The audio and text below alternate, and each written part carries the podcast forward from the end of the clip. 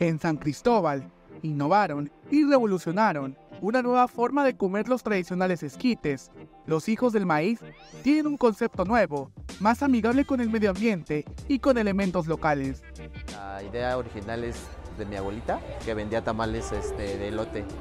Y obviamente como estaban toda la, la chamaquiza en la casa, pues este, nos preparaba esquites y los servía en las mismas hojitas. Que ocupaba como para los tamales. Y ya cuando llegué aquí a San Cris, pues este, los probé los de aquí, pero pues obviamente pues no era el mismo sazón, ¿no? Y aparte pues era, los servían en el vasito de, de unicel.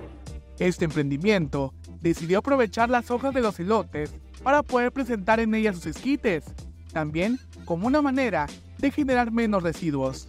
En un mismo elote salen como 6, 7 hojas eh, reusables, ¿no?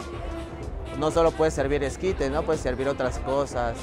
Pero pues sí, más bien la idea es de que ya no generemos tanta basura. Igual la, la, cucharita con el que lo comes, pues es una palita de, de madera, ¿no? Ya lo puedes tirar hasta en el piso y se degrada más rápido que un, un vaso de unicel o la cucharita de plástico.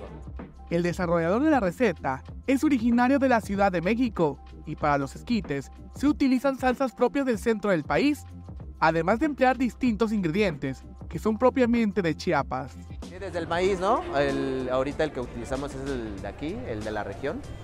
Y, este, y hay tres variedades, ¿no? El frito, el asado, el hervido, o puedes mezclarlo.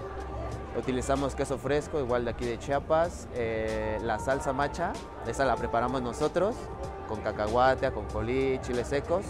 Y hay una picante y una que no pica. Los hijos del maíz se hacen llamar y son un equipo de habitantes de otras regiones del mundo. Puedes encontrarlos en el barrio de la Merced frente al Templo del Calvario, en San Cristóbal de las Casas.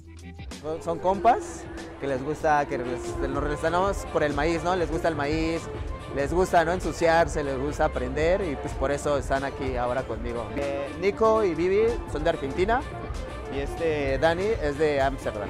Pues chicos, pues los esperamos para que prueben pues, un, platillo típico de México. Eh, aparte, pues no generas basura. Recetas, las recetas pues son día con día pues son diferentes.